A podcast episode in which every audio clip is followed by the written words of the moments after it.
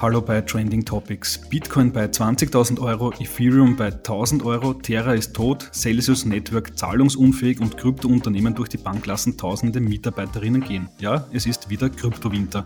Umso erfreulicher, dass zwei österreichische Kryptounternehmen nicht den Kopf in den Sand stecken, sondern heute offen mit uns im Podcast über diesen großen Krypto-Crash, über seine Ursachen und seine Folgen sprechen. Und dazu begrüße ich recht herzlich im Podcast Florian Wimmer, Mitgründer und CEO von Blockbit und Alexander Walting-Groja, Mitgründer und CEO von CoinPenion. Herzlich willkommen. Hi, servus. Jakob. Ja, danke, dass ihr euch heute Zeit nehmt in diesen turbulenten Zeiten. Ihr habt sicher möglicherweise Besseres zu tun, aber Podcasten ist auch nicht schlecht. Zuerst mal die Frage, äh, wie hart hat euch der Crash erwischt? Wie ist die Stimmungslage bei euch? Äh, Florian, wie geht's dir? Also nicht so hart wie, wie 2018, muss ich sagen, weil ich natürlich ein bisschen vorbereitet war jetzt. Äh, man nimmt die Learnings ja mit, ähm, aber dass es so schnell gegangen ist, äh, habe ich mir nicht gedacht. Äh, also durchaus natürlich äh, auch wieder ein bisschen zu gierig gewesen, ein bisschen zu überzeugt gewesen von allem, ähm, aber grundsätzlich immer noch sehr optimistisch gestimmt. Hm. Alex und du? Ja, eigentlich ziemlich ähnlich. Also wie der Flo war ich auch schon relativ früh in Krypto drin, habe das Ganze 2018 auch miterlebt. Ich glaube, da habe ich mich deutlich mehr verbrannt äh, als heute. Es ist natürlich schon ein bisschen unerwartet gewesen, dass es jetzt so schnell geht. Ich glaube auf allen Ebenen, also ich schaue auch in mein Aktienportfolio und da freut es mich jetzt gerade nicht. Aber de facto, was willst du machen? Also ich, ich glaube, ich predige das auch immer. Meine Strategie ist eigentlich relativ simpel. Ich schaue mir an, was ich glaube, mache einen Sparplan und lasse das ganze Ding laufen. Bin ähm, long only. Und de facto macht das jetzt kurzfristig nicht einen großen Unterschied, außer dass ich günstiger reinkomme. Aber natürlich macht es immer Spaß, wenn alles grün ist und nach oben geht. Alles klar, also es gab äh, durchaus lustigere Zeiten. 2021, das war ja sowieso ein, ein Hype-Jahr sondergleichen. Und jetzt muss man sagen, Bitcoin, habe ich jetzt vorher nachgeschaut, liegt äh, 70 Prozent unter dem Allzeithoch vom November 2021. Ethereum bei fast 80 Prozent im Minus. Und äh, wie viele andere bin ich auch in vielen Chatgruppen drinnen und da wird natürlich äh, theoretisiert, äh, was hat diesen Crash ausgelöst.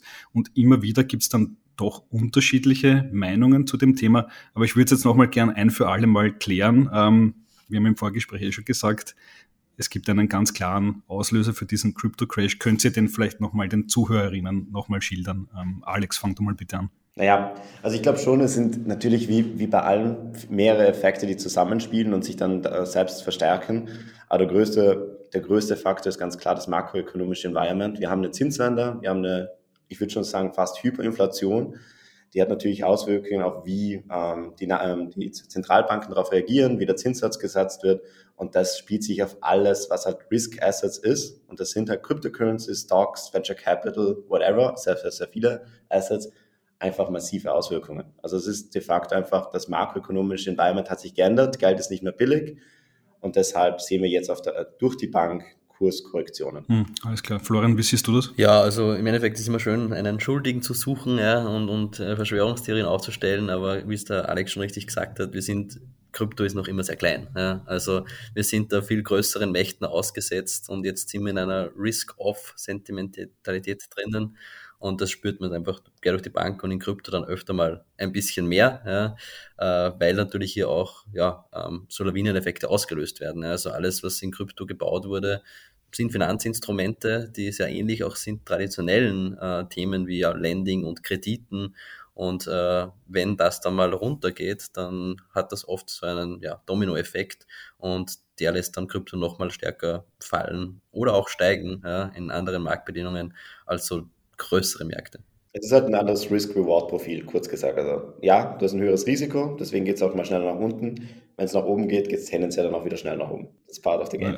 Was ja ganz spannend ist, mit Einsätzen der Corona-Krise, da gibt es jetzt mittlerweile Analysen dazu. Ähm, also im März 2020 äh, hat Crypto, Bitcoin begonnen, sich sehr stark mit Tech-Aktien, also zum Beispiel dem Nasdaq 100 äh, Index ähm, zu korrelieren. Das heißt, äh, seitdem sinken und steigen die, die Tech-Aktien sehr ähnlich wie, wie Kryptoassets. Kryptoassets sind, sind natürlich ein wenig volatiler, das heißt, die, die steigen dann stärker und, ähm, und fallen auch wieder stärker. Aber prinzipiell kann man sagen, ähm, aktuell, vielleicht ist es in Zukunft dann nicht mehr so, aktuell verhält sich Bitcoin und Co. wie eine Tech-Aktie eigentlich, oder? Ja, wegen diesem Risiko-Asset-Klasse, ja, ganz, ganz klar. Äh, wobei ich denke, das wird in Zukunft nicht so sein. Ja. Ähm, Bitcoin ist noch das wenigste im ganzen Web3-Ökosystem, das eigentlich wie eine Tech-Aktie ist. Ja. Ähm, ich bin da immer noch eher der Anhänger der Store of Value. Aber aktuell sehen wir es einfach ja quer durch die Bank in allen Risikoassets. Ja, also da stimme ich auch zu. Es ist einfach Risk Asset und Risk Assets sind nach oben gegangen. Der Markt ist auch noch sehr, sehr klein, lässt sich sehr schnell treiben. Mit Korrelation ist immer so schwierig.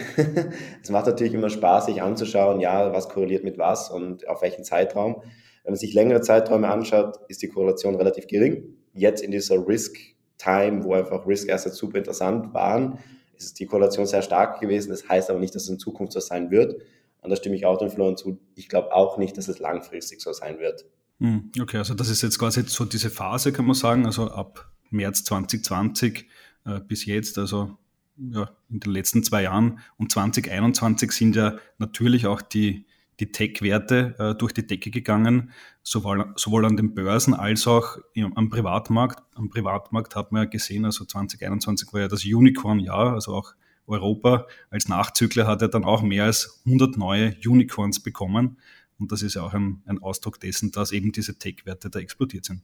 Okay, passt. Also dann haben wir das mal für uns geklärt. Ich hoffe, die Zuhörerinnen äh, haben das jetzt auch eingesehen. Aber es gibt äh, zwei große Ereignisse. Ähm, fangen wir mal beim ersten an der Crash von Luna, UST und Terra. Ähm, Florian, du bist ein bekannter Lunatic. Äh, erzähl uns mal aus deiner Sicht, was ist da passiert? Ja, was ist da passiert? Also grundsätzlich, was hat Terra versucht? Äh, eigentlich eine Art Zentralbankstruktur auf äh, dezentraler Basis aufzubauen. Und das, das war ein großes Experiment und es ist genau an denselben, ja, ich sag mal, Fehlern gescheitert, wie es auch eine, eine Bank machen würde, nämlich im Endeffekt dann an einem Banking Run. Ja, also das Vertrauen ins System ist verloren gegangen, ausgelöst durch mehrere, ja, sogar gezielte Angriffe, aber grundsätzlich dann einfach ja, durch Vertrauensverlust in diesen Stablecoin in sich zusammengebrochen. Ich glaube, dass auch hier wieder das Thema war, es war einfach zu klein. Ich bin selbst noch immer überzeugt davon, dass es irgendwann mal einen dezentralisierten Stablecoin geben wird, brauchen wird, ja, um das ganze System auch wirklich ähm, in Richtung Dezentralität nutzen zu können. Aber hier haben wir wirklich einen, diesen klaren ja, Domino-Effekt gesehen. Ähm, das Vertrauen in den Stablecoin ist erschüttert. Der Stablecoin und Terra Luna hat ja dieses 1 zu 1 Verhältnis. Ich kann das jederzeit quasi in eine Richtung tauschen, Stablecoin verbrennen, Luna minden.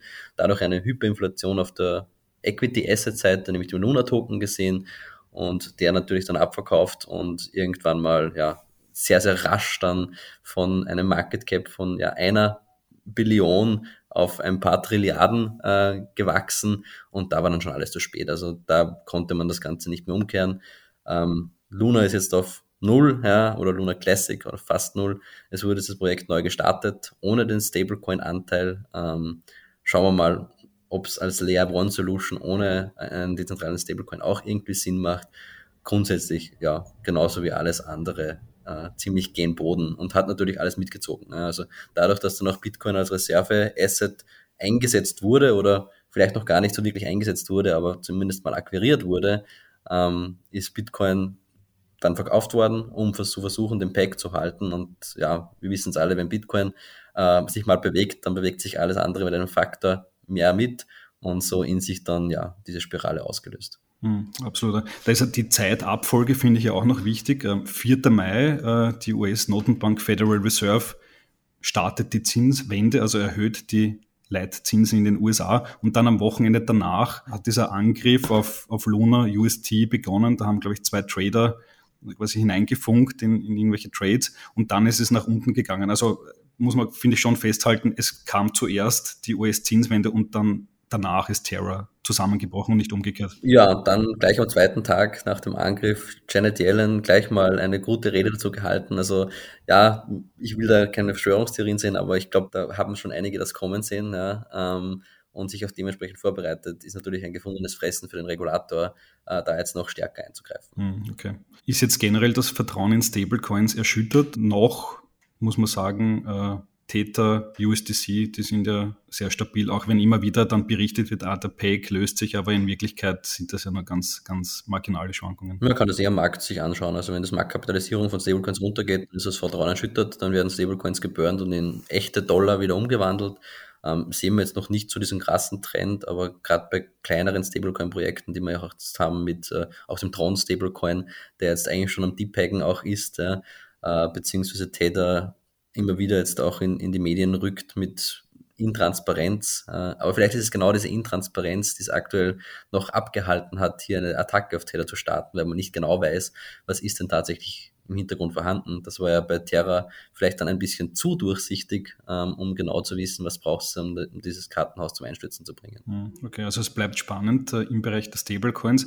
Kommen wir zum anderen großen Thema, DeFi, wobei, da weiß ich auch nicht ganz genau, Celsius Network, kann man das überhaupt DeFi nennen? Jedenfalls CFI, Alex, CFI. oder CFI, also Centralist Finance, äh, auch ein ja, ja. Äh, spannender Begriff eigentlich. Äh, aber Alex, erzähl uns mal ganz kurz, das ist jetzt auch äh, in den letzten Tagen ganz groß durch die Schlagzeilen gegangen. Celsius Network hat die Auszahlungen äh, an die User gestoppt. Also das sagt mir, dass die zahlungsunfähig sind, zumindest zeitweise. Aber erzähl uns mal genau, auch du als User von Celsius Network, was ist da passiert? Ja, ich glaube ganz kurz, was ist Celsius Network? Es ist im Prinzip eine zentrale Landing-Plattform. Also im Prinzip, du, lad, du konntest eine Kryptowährung dort zu Landing-Geschäften hochladen. Die haben das zentral an Market Makern und anderen Institutionen, zumindest haben sie das gesagt, verliehen und dadurch sehr gute Zinssätze erzielt. Ich glaube, hier ist das Ganze ein bisschen schwieriger nachzuverfolgen, weil es nicht so zentral, äh, weil es eben nicht so dezentral ist. Also kannst du es jetzt nicht auf der Blockchain wirklich nachverfolgen, okay, wo fließt das alles hin? Es gibt natürlich schon ähm, Projekte und Leute, die angefangen haben, Wallets zu mappen und die dann Salesforce zuzuschreiben, aber man kann jetzt nicht so genau nachverfolgen, was passiert da genau im Hintergrund. Also die Zinssätze sind auch relativ intransparent gewesen und ich glaube, ein großes Vertrauen in, der, in, in die Plattform ist vor allem durch die sehr, sehr hohen Funding-Runden auch geflossen. Also die haben ja jetzt erst letztes Jahr, ich glaube, 750 Millionen aufgestellt, teilweise von sehr bekannten Investoren, hohe Bewertungen, Pension Funds, die reingegangen sind, also zusammen auch eher konservativere Investoren, die in die Plattform investiert haben, also in das Unternehmen, das einfach schon sehr viel Vertrauen aufgebaut hat, dass es ein stabiles System ist. Kurz gesagt nochmal, man weiß halt jetzt nicht genau, was im Hintergrund passiert ist. Kurz, es ist auch sehr ähnlich wie jetzt eigentlich bei ähm, Luna und UST eigentlich das Ganze passiert ist. Es ist zum Bankrun gekommen. Also sehr viele Leute haben einfach sehr viel Kapital in sehr kurzer Zeit von Celsius abgezogen. Und was die Datenlage jetzt so zeigt, ist, dass ähm, Celsius unter anderem sehr viel mit Staked Ether gearbeitet hat.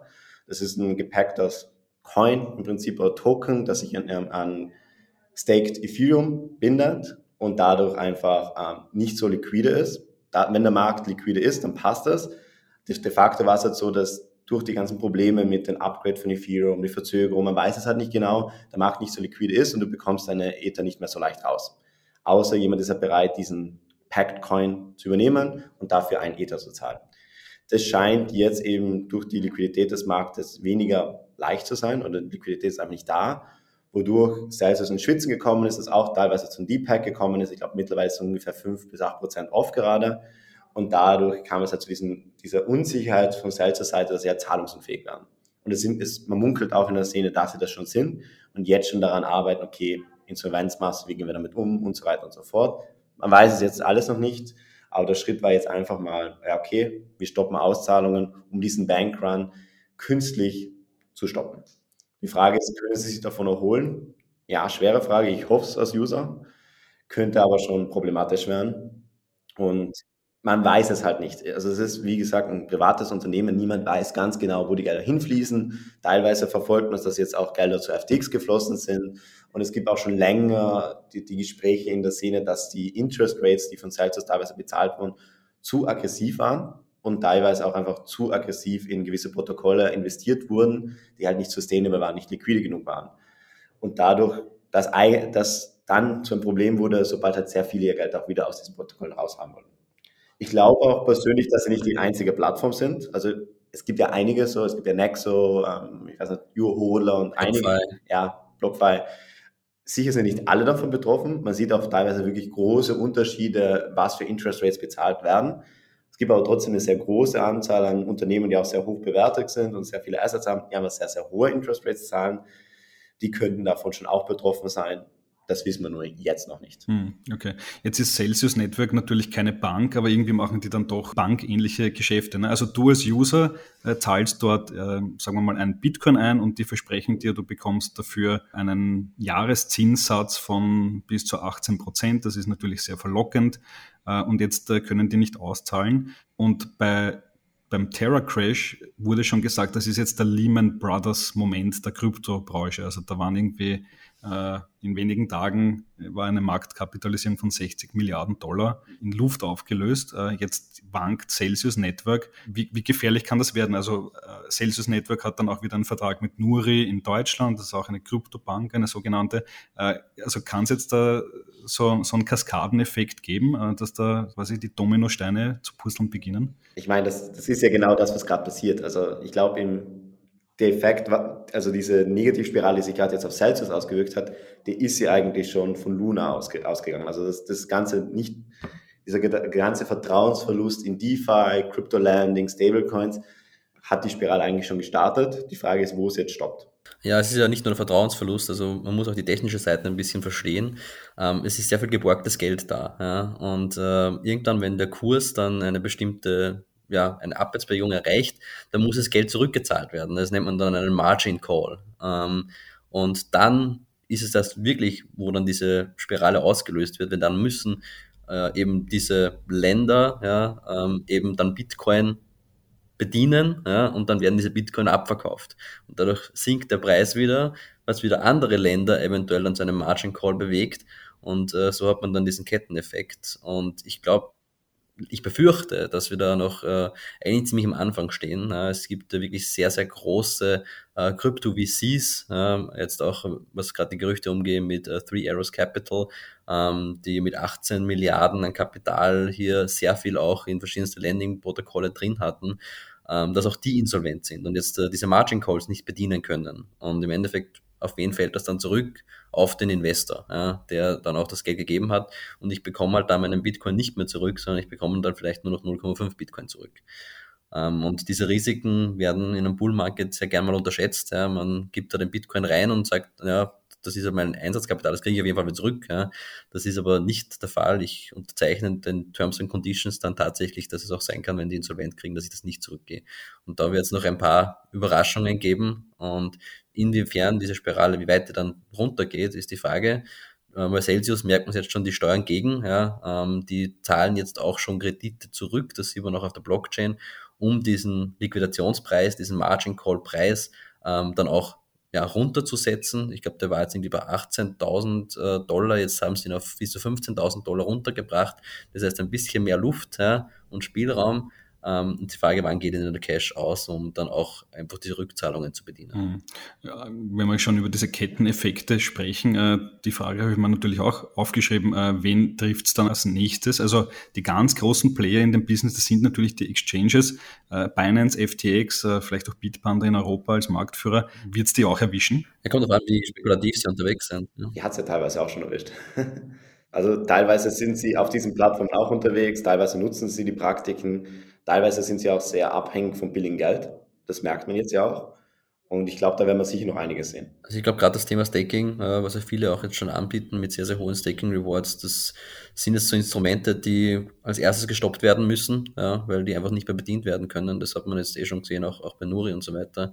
Ähm, je spekulativer auch im Hintergrund mit diesem Geld dann umgegangen wird, desto gefährdeter ist man jetzt. Äh, und das lässt sich ziemlich leicht dran sehen, wie hoch sind denn die Staking-Prozentsätze. also die, die am die, die, die höchsten Prozentsätze dann auch anbieten, das sind wahrscheinlich die, die am stärksten betroffen sein werden. Hm, okay. Was bedeutet das alles jetzt aus User-Sicht? Äh, vor einigen Wochen ist ja dann auch wieder die Meldung äh, durchgegangen, sollte Coinbase insolvent gehen, dann können die auf die Krypto-Assets der User zugreifen. Also die würden dann wahrscheinlich auch so den Zahlungs- Stopp oder einen Auszahlungsstopp machen. Ähm, ist das eine reale Gefahr? Ist man jetzt gut berufen, seine, seine Assets vielleicht äh, auf eine eigene Wallet zu schieben? Not your keys, not your coins. Ja. Also ich glaube, das ist das Credo, das gilt seit Tag eins und äh, gerade in unsicheren Marktzeiten äh, nochmal stärker. Ja. Okay, also hier an dieser Stelle der Tipp an alle, die Kryptoassets haben, ist vielleicht jetzt der Zeitpunkt gekommen, sich darum zu kümmern, dass die irgendwo gespeichert sind, wo äh, vielleicht auf die 1 bis 5 Prozent Zinsen im Jahr verzichten und, und lieber seine Assets ins, ins sichere bringen, ist wahrscheinlich jetzt die bessere äh, Alternative. Natürlich trägt man damit auch bei ja, zu dieser Spirale. Das muss einem natürlich auch bewusst sein. Ja, ja also ich glaube, da muss man schon noch hinzufügen, also not your keys, not your coins. Das stimmt natürlich. Also am sichersten bist du natürlich, wenn du sie selbst hältst. Jetzt beispielsweise auf Bitpanda betrachtet oder sehr vielen anderen Player, meistens ist es schon Sondervermögen, diese Crypto-Assets, was sehr unabhängig vom Unternehmenserfolg ist. Sollte jetzt also deine Bitpanda, sagen wir, in, in, insolvent werden, hat das jetzt nicht direkt einen Einfluss auf die Crypto-Assets, die du bei Bitpanda hältst und die eigentlich treuhändisch gehalten werden. Jetzt bei Coinbase ist es eh ein ziemlich interessanter Fall. Die meisten sind, glaube ich, davon ausgegangen, dass das dort auch so ist. Anscheinend nicht mit der letzten Änderung der AGBs. Aber bei den meisten europäischen Playern muss man sich jetzt nicht sofort Sorgen machen, dass jetzt die Kryptos weg sind, wenn das Unternehmen insolvent geht. Das ist de facto nicht so. Das ist Sondervermögen, das ist getrennt, das gehört nicht dem Unternehmen. Also das ist auch bei uns so. Ich wollte gerade fragen, so ist es wahrscheinlich bei CoinPenny. Ja, auch, ja, genau. Das ist aber bei den meisten Playern so. Also es ist eigentlich auch verwunderlich, dass es bei Coinbase anscheinend nicht so ist. Wird eh noch immer viel gemunkelt, was da jetzt wirklich der Fall ist, aber in Europa ist es meistens so. Mhm. Amerikanisches Thema, ja. ja. Okay. Kapitalismus pur. also, also OPA, glaube ich, muss man sich jetzt nicht sofort Sorgen machen, wenn es um, um, den Teil geht. Also jetzt, wenn ich jetzt in schwindelige ähm, Crypto-Landing-Protokolle investiere oder Plattformen, da gibt es ja auch einige in Europa. Natürlich hast du das Risiko, was einfach in, in sich getragen wird, aber das Asset-Risiko auf normalen Exchanges oder Plattformen hat man eigentlich nicht. Hm, ja, na, Coinbase genießt ja besonderes Vertrauen, sage ich mal. Ich meine, die sind immerhin börsennotiert und äh, müssen ihren Shareholdern im Quartalsrhythmus äh, Rede und Antwort stehen. Äh, aber wird man sehen, wie sich das entwickelt. Wenn wir gerade über Coinbase sprechen, Coinbase ist eine von immer mehr Firmen, äh, auch Gemini, Bizzo, Nuri, Crypto.com, BlockFi haben schon Konsequenzen gezogen, haben tausende Mitarbeiterinnen gehen lassen. Ist das dann am Ende auch die tragische Konsequenz von so einem Krypto-Crash? Kommt darauf an, wie man sich vorbereitet, äh, würde ich sagen. Ähm, man muss jetzt sicher schnell reagieren, äh, das ist ganz, ganz klar. Und viele Unternehmen haben einfach viel zu schnell skaliert, jetzt auch im Bull-Market. Da haben sich ja die Mitarbeiterzahlen oft mal verdreifacht. Hat ja auch jetzt Coinbase in ihrem Brief geschrieben.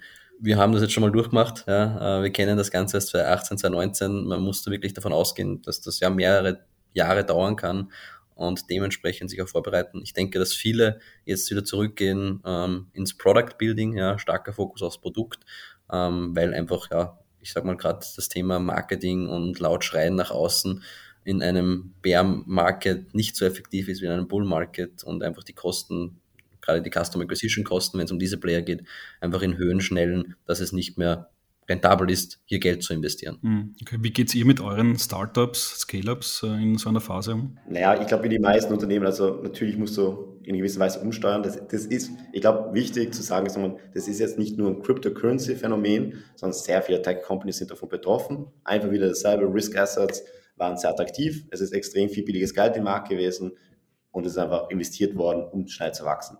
Und jetzt hat sich das einfach gedreht. Du kommst nicht mehr so schnell an billiges Geld und nicht mehr so leicht was das, dieses, sagen wir, unsustainable growth schwieriger macht. Und das ist ja nicht nur Crypto-Companies, sondern sehr viele andere Fintechs oder auch andere Startups, die jetzt sehr hohe Layoffs ähm, durchgeführt haben. Ich glaube, das Wichtigste ist, ich glaube, unsere Unternehmen sind jetzt noch nicht in der Phase gewesen, oder ich spreche jetzt für mich, dass wir jetzt so extrem skaliert haben, auch auf Mitarbeiterbasis und diesen Rattenschwanz entwickelt haben. Aber natürlich heißt es auch für uns, ja, nochmal mehr Fokus auf Effizienz zu setzen, weniger wahrscheinlich die, die Growth ähm, Perspectives etwas runterschrauben. Kunden werden teurer werden oder sind auch schon teurer. Und das spielt sich natürlich in alles rein. Ich glaube, das Wichtigste ist einfach wirklich Fokus auf haben, wie effizient ist das Unternehmen, wie gut ist das Fundament, wie gut ist die Bottomline und da einfach durchzutauchen.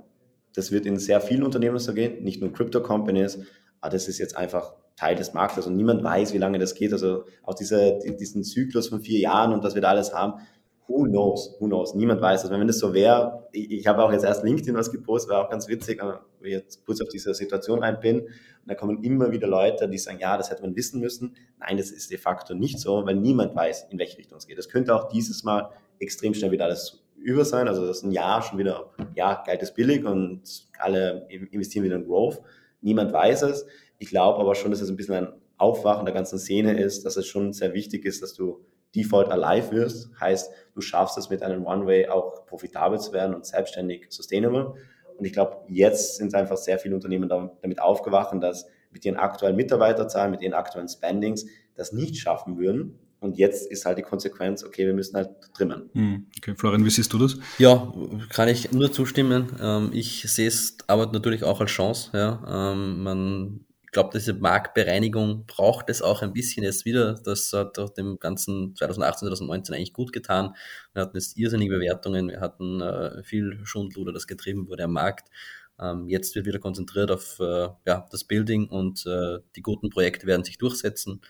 Ähm, ich glaube, jetzt gerade muss man wirklich schauen, ähm, ja, mit im Worst Case einfach zu planen ja, und, und äh, dementsprechend auch zu handeln und dann wird man sehen, dass sich eben genau die, die, die sich richtig darauf vorbereitet haben und richtig agieren, in ja, ein, zwei oder vielleicht auch schon in einem halben Jahr, ja, umso stärker dann wieder eigentlich aus der Asche sich emporheben werden. Und äh, denke, gerade unsere beiden Unternehmen hatten eine gute Finanzierung jetzt äh, noch gar nicht so lange aus, dann, da wie das Geld noch günstig war.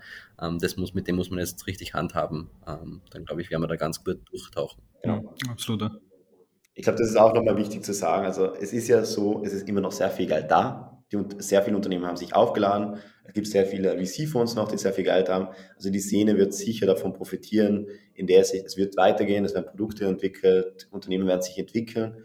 Es wird einfach weniger aggressiv sein, mal für eine Zeit lang das ist eigentlich, glaube ich, größte, die größte Veränderung. Die Aggressivität der Unternehmen geht halt zurück. Hm, okay. Jetzt äh, die große Frage, wie lang wird so ein Kryptowinter dauern? Wir können alle nicht in die Zukunft schauen, aber es gibt da draußen natürlich auch viele Leute, die sind Anhänger der Halving-These, also die gehen von so einem grob Vierjahreszyklus am Markt aus. Ich habe mir das auch angeschaut. Äh, ich glaube, man braucht viel guten Willen, um diese vier Jahre irgendwie äh, erkennen zu können. Man kann sich natürlich irgendwie hinrechnen. Äh, was ist euer Standpunkt diesbezüglich? Die Leute sehen, was sie sehen wollen. Ja. Also Hoffnung ist natürlich immer etwas, das, das schön ist. Ähm, der Alex hat es schon beantwortet, man kann es nicht sagen. Ja, ähm, wir sind natürlich jetzt nicht mehr da, wo wir 2017, 2018 waren. Ja, wir haben viel institutionelles Kapital, wir haben aber anders auch ganz andere makroökonomische Bedingungen, viel, viel härtere, ja, die eventuell das Ganze noch viel länger rauszögern könnten. Ähm, man weiß es nicht, man muss beobachten, man muss reagieren mit dem Wissen, was man zum Status jetzt hat. Äh, ich traue mir da keine Schätzung abgeben. Ja, also ich glaube, bei mir weiß es auch schon, ich gebe nicht gerne Prognosen ab ich glaube, ich kann mir gut vorstellen, dass es schneller geht, als, als wir es uns vorstellen, also als, als, die, äh, als es in der Vergangenheit war. Einfach der Markt insgesamt, also das makroökonomische Environment ist in den letzten Jahren sehr, sehr schnell geworden. Wissen tun wir es nicht. Deshalb will ich auch sagen, es kann sechs Monate dauern, es kann ein Jahr dauern, es kann zwei Jahre dauern, es kann vier Jahre dauern. Ich hänge mich aber nicht an diese Halving-Theorie an. Ich glaube einfach, makroökonomische Effekte haben viel einen stärkeren Effekt als irgendwelche technischen Effekte, sagen wir es mal so. Und ja, keiner weiß es. Deshalb auch immer meine These, macht euch nicht verrückt damit. keiner weiß es. Äh, also das Sparplan und es passt schon. Also das ist halt meine Strategie, das muss natürlich jeder für sich entscheiden. Aber ich glaube, verrückt machen hilft einfach nichts. Absolut. Ja. Äh, jetzt wollen wir noch versuchen, äh, den Podcast mit einem halbwegs positiven Outlook zu beenden. Die Frage an euch, jetzt ist Kryptowinter, ihr habt es schon gesagt, das ist auch die Zeit, wo sehr stark auf Product fokussiert wird. Äh, was glaubt ihr, was werden wir da in den nächsten Monaten, Jahren sehen? Beziehungsweise was ist vonnöten? Was, mit welchen Produkten fährt man jetzt am besten? Beziehungsweise was gehört unbedingt gebaut, was die Kryptoindustrie oder vielleicht generell die Finanzindustrie dringend brauchen wird?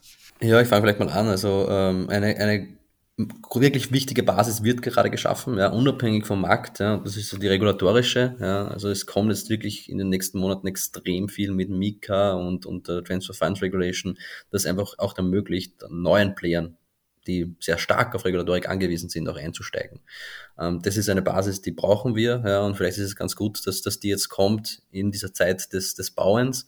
Und ich glaube, das zweite ganz, ganz große, was uns auch noch fehlt, ist einfach Usability in dem Space. Ja. Ähm, wir sind immer noch ja, sehr tech-affine Leute, die das Ganze nutzen.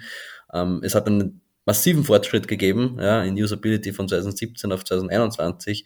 Wenn wir diesen Faktor nochmal sehen, dann sind wir vielleicht in zwei, drei Jahren tatsächlich so weit, dass wir eigentlich die große Masse, die Milliarden an Menschen bedienen können, ähm, so wie sie aktuell normale Apps bedienen. Also das ist so meine Hoffnung äh, von den zwei großen äh, Dingen, die geschaffen werden können jetzt in diesem äh, Bear Market. Ja, also ich, ich, kann mich da auch gut anschließen. Also ich glaube auch ein großes Thema wird neben Regulatorik aber Usability sein, wo wir sehr viel geschaffen werden. Ich glaube, die zwei Themen, die wir jetzt 2021 sehr viel gehört haben, DeFi und NFTs, die, wird, die werden weitergehen, da ist sehr viel Geld reingeflossen, da wird wirklich sehr viel gemacht. Es spielt sich auch sehr, sehr in unsere Zeit hinein, aber wie ein großes Thema. Bei beiden Technologien, Usability ist, glaube ich, schrecklich, wenn man das so betrachten kann.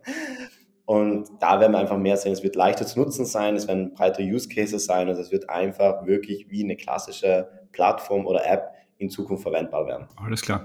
Super. Äh, ja, dann äh, bedanke ich mich äh, bei euch für das Gespräch. Äh, will ich mal auch persönlich festhalten. Äh, Finde ich super, dass ihr zwei als äh, auch betroffene Kryptounternehmer trotzdem sehr offen und ehrlich über das Thema sprechen könnt. Ich glaube, das ist nicht in jeder Branche so.